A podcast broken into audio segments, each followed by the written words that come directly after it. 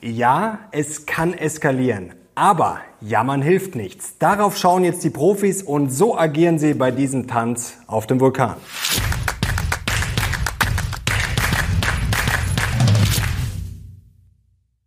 Servus Leute und herzlich willkommen zum aktuellen Briefing. Heute gibt's ja die heißesten News und Charts rund um die Börse. Und wir müssen natürlich heute vor allem schauen auf Risiken. Es gibt konkrete Wahrscheinlichkeiten, es gibt konkrete Geldideen und vor allem, ja, wundere ich mich, warum auf diese Charts ja, gerade nur ganz, ganz wenige schauen. Und jetzt legen wir los.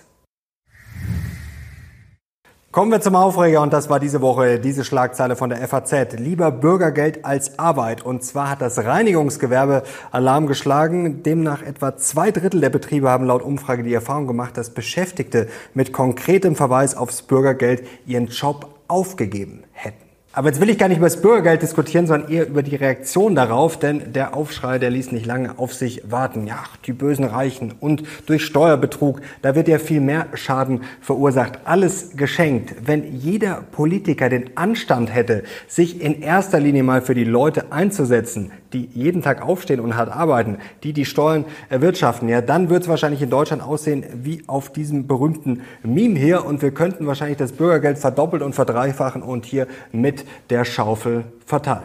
Und es ist so amüsant hier jede Woche in den Kommentaren, da heißt es dann beim einen oder anderen wieder, ach hier der Lochner mit seinem grünen Bashing oder mit seiner konservativen Propaganda. Leute, es geht hier nicht um Propaganda, es geht hier nicht um Bashing, es geht einfach nur um gute Ideen und schlechte Ideen. Und deswegen bin ich zum Beispiel auch eher fürs bedingungslose Grundeinkommen. Da werden die Konservativen und Liberalen ja wahrscheinlich ganz fuchsig, wenn sie das hören. BGE finde ich viel interessanter als zum Beispiel Bürgergeld. Ich bin weder links noch rechts. Ich bin definitiv liberal und als Liberaler ja, bin ich meistens gegen Politik, gegen Bürokratie, gegen höhere Steuern und immer für die besten Ideen. Und darüber haben wir auch gesprochen im Locker Room Talk. Brandneue Ausgabe verlinke ich euch unten mit Bastian Kunkel, besser bekannt als Versicherung mit Kopf. Es gab richtig spannenden Real Talk zu Versicherung und wir haben auch darüber gesprochen, was man in Deutschland konkret verbessern kann. Unbedingt reinschauen. Und jetzt kommen wir auch schon zum Briefing und damit zu allem, was Investoren jetzt wissen müssen. Und die Investoren müssen wissen, dass die Bären sich ja gerade die Hände reiben. Und zwar in erster Linie mal wegen der Zinsangst. Die ist zurück an den Märkten. Ihr seht hier Rendite der 30-jährigen US-Staatsanleihen über 5 Prozent. Und das sind schon historische Marken, die wir da reißen. Und der Bondmarkt, der Anleihenmarkt ist gerade richtig nervös. Sehen wir hier, also zuletzt ja, hat es so gescheppert an den Anleihenmärkten, dass das so fluktuiert hat, dass das so rasant dazuging während der Pandemie. Also das war im Jahr 2020 so rasant. Ihr seht hier, wie es nach oben ausschlägt. Da ist schon ordentlich Nervosität drin und richtig nervös werden die Bären, ja, wenn sie mal genauer in die Bilanzen der großen Banken schauen.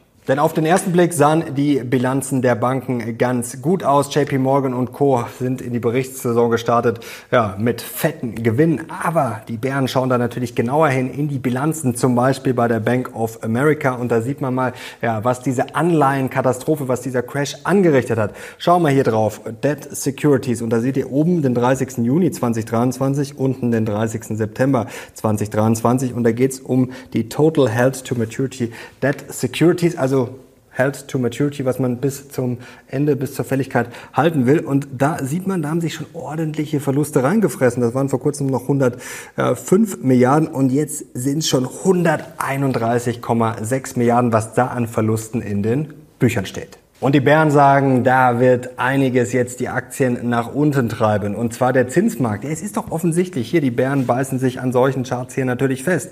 Da seht ihr zuletzt die Anleiheverluste, also die Renditen sind gestiegen, die Anleihekurse sind gefallen. Und beim Nasdaq hat sich noch gar nicht so viel getan. Und da seht ihr diese Diskrepanz. Und da sagen die Bären, was wird denn da wohl passieren? Ja, da muss natürlich der Nasdaq ordentlich fallen. Und was die Zinsen hier im Immobilienbereich anrichten, das schauen wir mal hier im nächsten Bild. Da seht ihr oben die Cap Rate, also was es bei Immobilien auf gut Deutsch zu verdienen gibt. Und dann seht ihr hier 10-Year Treasury Yield. Und das ist da einfach mal drüber. Also das ist natürlich vielleicht einer der Gründe, ja, warum nicht mehr so viele Immobilien gekauft werden. Und die Bären lehnen sich genüsslich zurück und sagen, fassen wir mal zusammen die Lage für die USA. Punkt eins: Man muss an mehreren Fronten Kriegsparteien unterstützen. Erst die Ukraine, jetzt Israel. Punkt 2. Man ist mitten im Handelskrieg mit China. Das schaukelt sich zwischendrin immer wieder hoch. Punkt 3. Rekordtief bei den Ölreserven. Punkt 4. Gleichzeitig steigt der Ölpreis und hat Potenzial noch deutlich weiter zu steigen. Punkt 5. Die Inflation. Ja, die ist eigentlich schon wieder eher auf dem Vormarsch und noch lange nicht besiegt. Und Punkt 6. Ja, Zinsen und Häusermarkt. Ja, ist eine einzige Katastrophe. Und die Bären können nur lachen über gute Berichtssaison. Natürlich haben da bisher viele Unternehmen die Erwartungen geschlagen, aber geschenkt. Niedrige Erwartungen, ja, da hopst man leicht drüber, aber man sieht, wie leicht man hängen bleiben kann. Das hat Tesla nämlich vorgemacht. Hier der Reality-Check in der turbulenten Wirtschaft. Ja, da hat man einfach mal die Erwartungen ordentlich verpasst. Die Bären sagen, schaut euch Elon mal an. Ja, der war schon fast niedergeschlagen. Und wenn so ein Highflyer wie Tesla schon jetzt rasiert wird, dann wird es nicht mehr lange dauern, bis der Rest drankommt kommt. Und bei Netflix, da sah es besser aus, aber da hat man die Preise jetzt schon wieder saftig erhöht. Und die Bären sagen, schaut doch mal auf die wahre Inflation. Vor kurzem war Netflix noch deutlich billiger. Das ist jetzt schon ein Preisaufschlag von 40, 50 Prozent in den letzten Jahren. Also da kommen wir der wahren Inflation schon näher. Und kein Wunder, ja, dass viele Anleger schon hier ein feuchtes, nasses Höschen kriegen und davonlaufen. Hier schauen wir mal, Black Rocks Long-Term Funds have first outflows seit 2020. Also zum ersten Mal sind aus den langfristigen Fonds von BlackRock hier Mittel ausgeflossen. Und wann ist das zuletzt passiert? Q1 2020, ja, da ging die Pandemie los. Also da sagen die Bären, sieht man schon, wie ernst das gerade ist und dass halt viele schon richtig kalte Füße bekommen. Und wenn das erstmal richtig losgeht, Prost Mahlzeit. Und jetzt sind die Bullen dran und da gibt's ja auch immer einige Kritiker, die sagen, oh, jede Woche dasselbe. Ich höre die Bullen sagen, die Bären sagen, ja, das ist nun mal der Part hier, was der Lochner sagt, das kommt gleich. Wenn es euch nach wie vor gefällt, Bullen und Bären, früher hatten wir Mr. Long und Mr. Short, dann schreibt's gerne mal in die Kommentare und auch gerne Daumen hoch, Leute. Ich bin ja gerne äh, bereit, hier Verbesserungen anzustoßen, deswegen auf konstruktives Feedback bin ich immer sehr gespannt. Und die Bullen sagen, jetzt gibt's erstmal konstruktives Feedback für die Bären. Erstens, wenn man mal auf die Net Total Flows schaut, da wurde natürlich gerade wieder nur auf den schwarzen Balken geschaut, ja, dann hatten wir sogar leichte Zuflüsse. Und wenn es Abflüsse gibt, wenn die Leute die Buchse voll haben, das sagen die Bullen, ist doch wunderbar. Schau mal hier auf äh, Cash und Co. die Signale und da sehen wir, da ist das Cash-Niveau schon relativ hoch. Ist jetzt nicht so hoch wie im Oktober 2022 oder im April 2020, aber schon auf jeden Fall erhöht. Und das ist doch genau der Boden Angst, auf dem dann Kurs Kursgewinne wachsen. Und die Bullen lassen sich von der Zinsangst nicht anstecken, sondern haben in den letzten Tagen und Wochen genau hingehört, was von der Fed und von den Verantwortlichen ja so gesagt wurde. Zum Beispiel hat diese Woche Patrick Harker ja diesen bullischen, diesen davischen, taubenhaften Ton weiter verstärkt. Er hat gesagt, er findet nicht, dass die Fed weiterhin über Zinserhöhungen reden sollte, denn er hat jetzt auch mit vielen Bankern gesprochen, mit vielen kleineren Unternehmen und da gibt's schon natürlich Ängste und Probleme. Also Patrick Harker hier, Fed-Präsident Philadelphia, ja, hat sich eigentlich schon relativ klar positioniert und auch Fed Governor Waller hat diese Woche gesagt, hm, eigentlich läuft's ganz gut. Also man hat bisher das ganz gut ausbalancieren können. Also die Arbeitslosigkeit ist kaum gestiegen, die Inflation ist einigermaßen runtergekommen. Er hat gesagt, das ist eigentlich so gut gelaufen, man kann es eigentlich kaum glauben und das klingt schon alles für die Bullen sehr, sehr bullisch. Da hören die Bullen die Bären schon noch singen von weiter Ferne. Ja, ihr werdet euch noch umschauen, ihr werdet alle noch jammern invertierte Zinsstrukturkurve. Ja, da hat's immer gescheppert. Und die Bullen sagen, ja, das müsste aber dann jetzt bald mal losgehen. Schauen wir hier drauf. Und zwar sehen wir hier die Arbeitslosigkeit, wie die sich entwickelt hat nach einer Yield Curve Inversion. Und da seht ihr jetzt die verschiedenen Zeiträume. Und da seht ihr 2022 ging es ja los, hier diese dunkelblaue Linie. Und da seht ihr, da hat sich noch nicht wirklich viel getan und in der Vergangenheit, ja, wären wir jetzt eigentlich mal langsam an dem Punkt, wo es losgehen müsste, aber die Bullen sagen, warum schaut denn niemand mal genauer hin. Die US-Wirtschaft, brummt doch nach wie vor. Und der US-Verbraucher, den sagen sie ja schon seit Monaten und Jahren tot. Aber hier seht ihr, die Retail-Sales haben diese Woche wieder positiv überrascht. Das ist nach wie vor sehr stabil. Und auch der Industrie-Output ja, ist im September gestiegen. Und zwar das höchste Level hier seit Dezember 2018. Also die Bullen können sich nur noch wundern. Also da müsste jetzt schon eine Katastrophe passieren, dass die Rezession in den nächsten Wochen so richtig reinknallt. Und die hohen Zinsen, die machen einem erfahrenen Bullen sowieso keine Angst, denn das war in der Vergangenheit nicht unbedingt schlecht für Aktien. Im Gegenteil, schauen wir hier drauf. Hier seht ihr S&P 500 Average Rolling One Year Performance based on Year-to-Year Change in 10-Year Treasury Yield. Also die Performance des S&P 500 im Verhältnis, wie sich die zehnjährigen Renditen der Staatsanleihen verändert haben. Und da seht ihr links falling, also fallen 6,5 Prozent und dann seht ihr hier steigend im Schnitt 13,6 Prozent. Und für die Bullen ist die Zinspause nah bis ausgemacht. Und da muss man sich auch immer wieder klar machen, wenn wir die Zinspause jetzt vielleicht sogar schon gesehen haben vor kurzem, ja, was das in der Vergangenheit bedeutet hat. Und da können wir drauf schauen. Ja, es war halt in der Regel relativ bullisch und vor allem ging es danach auch meistens mit den Anleiherenditen runter. Das muss man sich auch äh, klar machen. Also da könnte bald richtig was nach oben gehen.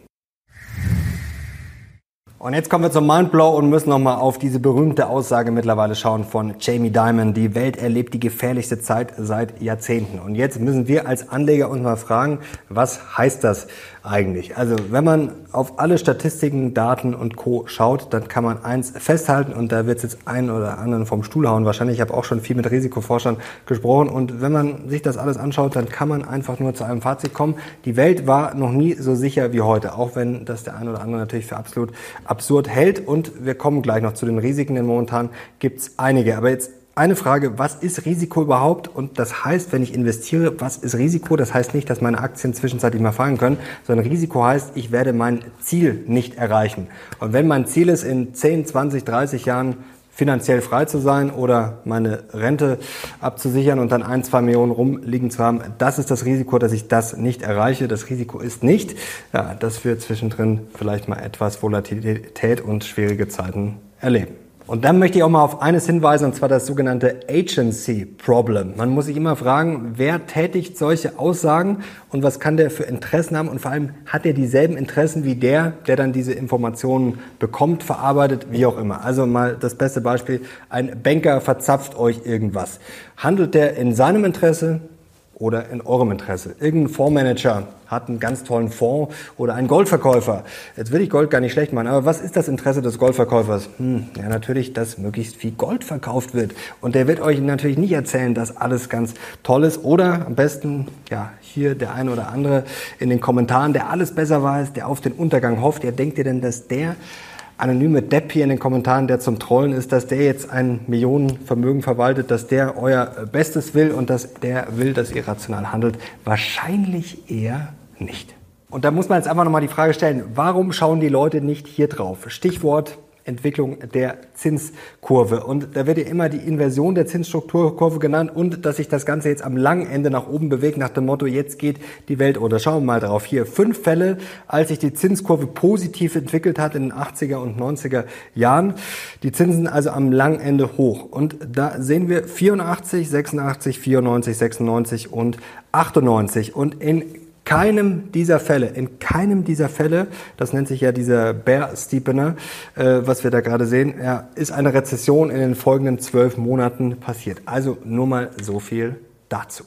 Und in der Breite sieht die US-Wirtschaft halt mal bockstabil aus. Blicken wir mal hier drauf auf die mittelfristige Entwicklung seit der letzten Rezession. Ihr seht hier Employment, also die Beschäftigung, sehr, sehr stabil nach wie vor. Industrieproduktion drei Monate in Folge gestiegen. Real Retail Sales, also die realen Einzelhandelsumsätze und real. Jetzt nicht wieder kommen mit der, ach, das ist ja alles Inflation und künstlich. Nein, es ist inflationsbereinigt, auch sehr stabil. Und Real Income auch sehr stabil. Und jetzt schau mal drauf, was da gehen könnte bei den Unternehmensgewinnen, denn da ziehen die Schätzungen eigentlich gerade auch fürs nächste Jahr schon gut an. Und hier sehen wir die Gewinnüberraschungen jetzt für Q3 und da sehen wir, da könnten wir aktuelle Zahlen von FactSet hier über 10 Prozent erleben. Wenn ihr mal ein bisschen nach links schaut, ja, das ist schon lange her, dass wir das zuletzt gesehen haben. Also da könnte einiges gehen und vor allem, ja, wenn man sich mal anschaut, wie die Leute positioniert sind, denn sicherlich haben schon viele, ja, jetzt wollte ich schon ein äh, kaltes Höschen sagen, kalte Füße. Schauen wir hier drauf.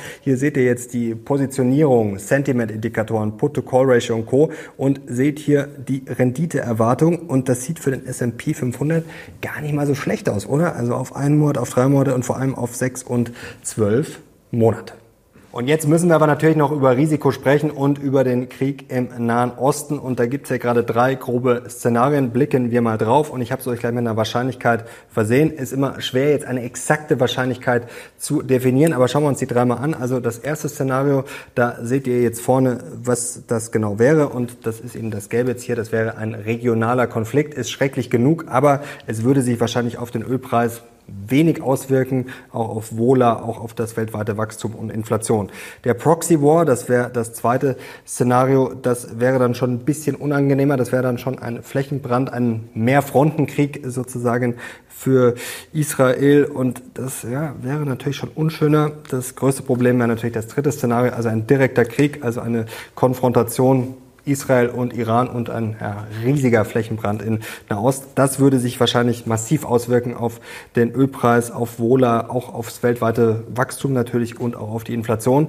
Ich habe jetzt dem ersten Szenario gegeben 50 Prozent, eher bis 60 Prozent, dem zweiten 35 Prozent eher in Richtung 30 Prozent ja, und dem direkten Krieg am Ende 15 Prozent eher Richtung 10 Prozent. Es ist schwer, sowas zu taxieren, aber man muss sich das einfach mal klar machen. Und jetzt würde mich interessieren, ja, was wären eure Wahrscheinlichkeiten? Schreibt es gerne mal in die Kommentare.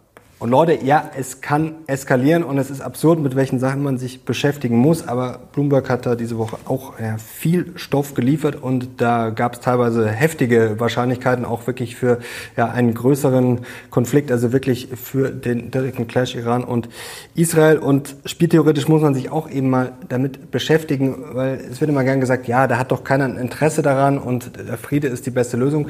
Ja, natürlich, aber schau mal hier drauf, das ist auch äh, von Bloomberg, die haben das zitiert. Hier sehen wir mal den Konflikt Iran-Israel. Und natürlich, wenn man einfach sagt, beide Seiten geben Ruhe, Friede ist die beste Lösung, ja, aber spieltheoretisch für den Iran ist es durchaus sinnvoll, Nuklearwaffen zu haben, egal ob Israel angreift oder nicht. Und für Israel ist ein ungerechtfertigter Angriff besser als nicht anzugreifen und der Iran hat die Bombe. Also da sieht man dann sehr, sehr schnell, wie kompliziert sowas werden kann. Also solche Risiken und Wahrscheinlichkeiten muss man klar benennen, aber es kann nie das Basisszenario sein, Weltkrieg, Weltuntergang oder es eskaliert sowieso. Also das ist für mich kein Basisszenario und deswegen muss man sich immer die Frage stellen, ja, sollte man jetzt alles verkaufen, sollte man sein Depot komplett umwerfen? Ich sage ganz klar nein. Ich habe momentan auch eine Cashquote von 20 Prozent, also Cashquote ist ja immer sozusagen auch eine Form von Hedge, dass ich dann, wenn es fällt, nachkaufen kann. Und ich habe jetzt hier mal ein Beispiel für euch, was man momentan auch machen kann, wenn man das Ganze breiter streuen will, wenn man diversifizieren will. Da sehen wir jetzt hier mal ein Core-Portfolio mit ETFs und Aktien, so wie ich das auch habe. Also mein Core-Portfolio besteht nur aus ETFs. Dann kann man natürlich Sachen wie Gold, Silber, Platin beimischen. Habe ich auch im Depot. Die Größen sind jetzt hier, die Verteilungen sind nur Beispiele. Das soll bitte jeder selber entscheiden dann kann man aus meiner Sicht auf jeden Fall Anleihen auch beimischen, auch eher Richtung dann die länger laufenden. Aus meiner Sicht bieten sich da auch schon Chancen. Und es geht jetzt in diesem Fall natürlich nicht um maximale Rendite, sondern um ja, Diversifikation. Dann auch Rohstoffe, die haben zuletzt auch etwas gepuffert, habe ich auch via ETF im Depot. Und dann kann man natürlich auch Einzelaktien Branchen übergewichten. Und da finde ich momentan Energie auf jeden Fall spannend. Und da muss man sich jetzt überlegen, was ist gerade spannend, was ist aber auch auf 15 oder 15 Jahre spannend und nicht nur in den nächsten paar Wochen. Und da ist Energie natürlich auf jeden Fall ein Thema, was jetzt im MSCI World und Co. jetzt nicht komplett überrepräsentiert ist und was sicherlich Chancen bietet und vor allem in mehrerlei Hinsicht. Da schauen wir gleich in den Geldideen drauf. Also Leute, mein Fazit, ich bleibe investiert, ich ändere gar nichts, aber ich muss das Ganze natürlich beobachten und es kann natürlich sein, dass sich jetzt in den kommenden Wochen ja Szenarien, Situationen ergeben, wo man dann sein Depot tatsächlich mal absichert. Wenn, werdet ihr das erfahren und wenn ihr wirklich ständig up-to-date bleiben wollt, was ich euch da vorher zum Beispiel gezeigt habe, das gab es am Dienstagabend schon bei Beating Beta Plus für alle Mitglieder und ihr bekommt jeden Tag als Beating Beta Plus Mitglieder Mitglieder Telegram Briefing, Daily Briefing, jeden Tag auf unserem Telegram-Channel um 9 Uhr erfahrt ihr das Wichtigste und habt da natürlich einen massiven Vorsprung. Und gerade jetzt in diesen wilden Zeiten, ja, kann ich euch das nur empfehlen. Da werdet ihr natürlich an die Hand genommen und da versuche ich euch da möglichst rational durchzuleiten. Link zu Beating Beta findet ihr unten in der Beschreibung. Und jetzt kommen wir noch zu ein paar Geldideen und da finde ich den Energiesektor nach wie vor spannend und auch zwei spannende Expertenmeinungen diese Woche. Zum einen Robert Halber mit Erneuerbaren und Co. Da hat er einen guten Punkt angesprochen. Die sind ja zuletzt sehr, sehr schlecht gelaufen. Und ich warne auch davor, dieses, oh, alles in erneuerbare Energien und hurra. Ähm, kann nur gut gehen nach dem Motto, da würde ich aufpassen. Trotzdem, in diesem Jahr katastrophal gelaufen. Da ist schon eine Blase geplatzt. Und Robert Halber hat da zu Recht angesprochen, dass man jetzt natürlich mit Ölpreis und Co. mit diesen Konflikten wieder ganz gut sieht, wie abhängig man da ist. Also, das wird erneuerbaren Energien durchaus eher helfen, denke ich. Und wie gesagt, da ist schon eine Blase eine kleine auf jeden Fall geplatzt, vielleicht sogar schon eine größere bei diesem Thema, weil das natürlich super overhyped war. Und ich, wie gesagt, ich warne da immer davor, in so Hype-Themen dann voll reinzugehen und da hinterher zu laufen.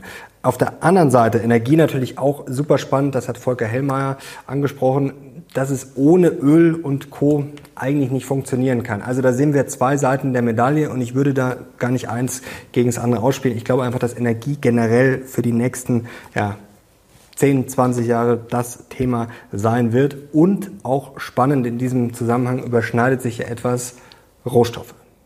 Denn beim nächsten Chart seht ihr jetzt mal, der ist von der Internationalen Energieagentur, was an Minerals gebraucht wird für ein herkömmliches Auto, seht ihr unten, und im Vergleich dazu ein Elektroauto, was da alles drin ist. Kupfer natürlich aber deutlich mehr Lithium und Kobalt und Graphit und Zink und Nickel und so weiter und so fort. Also ich glaube, das ist auf jeden Fall ein spannendes Thema, auch Rohstoffe jetzt über so einen Konflikt hinaus. Wie gesagt, das ist wichtig, dass man jetzt nicht super kurzfristig denkt, sondern sich überlegt, hm, was fehlt mir vielleicht gerade, was ich jetzt merke im Depot, was hat aber auch langfristig Chancen. Interessant, was mir untergekommen ist diese Woche, hier mal dieser Chart und zwar, wenn man mal auf Bewertung und Co schaut, aber auch auf die Rentabilität, ja, dann sehen wir, welcher Markt ist da sehr, sehr spannend bewertet. Gerade Brasilien wollte ich euch nicht vorenthalten, ist also auch keine Anlageempfehlung. Jetzt nicht sagen, oh, jetzt hole ich mir gleich hier ETF äh, Brasilia, sondern einfach mal ein interessanter Markt, den man sich vielleicht mal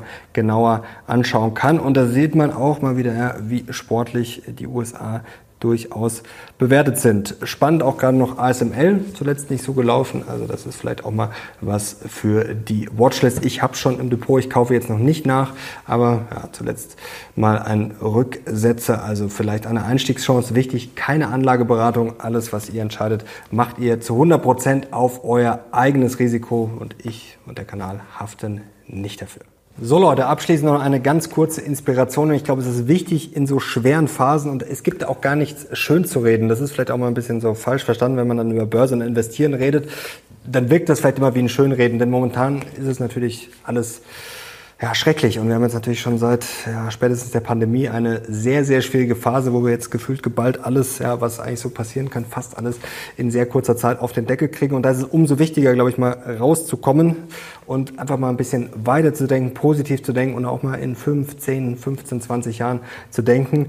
Und da vielleicht noch ganz kurz einfach mal Sachen, die sicherlich zukünftig solche Chancen bieten werden. Zum Beispiel der 3D-Druck, der ist ja momentan überhaupt nicht in, in Kombination zum Beispiel mit künstlicher Intelligenz sehr, sehr spannend. Auch mal drüber nachdenken, was könnte KI noch alles befeuern. Und da nochmal hier schließt sich ein bisschen der Kreis zum Lockerroom Talk zum Thema Versicherung. Kann ich euch nur empfehlen, da reinzuschauen. Wir haben natürlich auch über die Branche gesprochen. Wie könnte sich die verändern? Und Versicherungen klingen erstmal unsexy, wobei zum Beispiel äh, Münchner Rück auch eine sehr, sehr äh, attraktive Aktie ist, also sehr gut gelaufen, tolle Dividendenpolitik, also wer da schon lange dabei ist, äh, herzlichen Glückwunsch, tolle Aktie und die Branche, ja, die kriegt vielleicht Schwierigkeiten, ist vielleicht nicht so sexy, aber das Versicherungsgeschäft an sich in Zukunft mit Faktoren wie KI und Co. Vielleicht kommen da ganz neue Player. Vielleicht gibt es irgendwann Apple-Versicherung oder Amazon-Versicherung oder ganz neue Player. Also sicherlich auch ein sehr spannendes Geschäftsfeld und das, glaube ich, ist gerade wichtig, dass man sich einfach mal mit der Zukunft beschäftigt, mit einer besseren Zukunft und nicht immer ja, nur mit der tristen Gegenwart und vor allem mit den ganzen negativen Schlagzeilen. So Leute, jetzt sind wir am Ende dieses Videos angekommen. Ich hoffe, euch hat's gefallen. Gerne einen Daumen nach oben und natürlich gerne Kanal abonnieren, um nichts mehr zu verpassen. Danke euch fürs Zuschauen. Ich bin jetzt raus. Bis zum nächsten Mal. Ciao.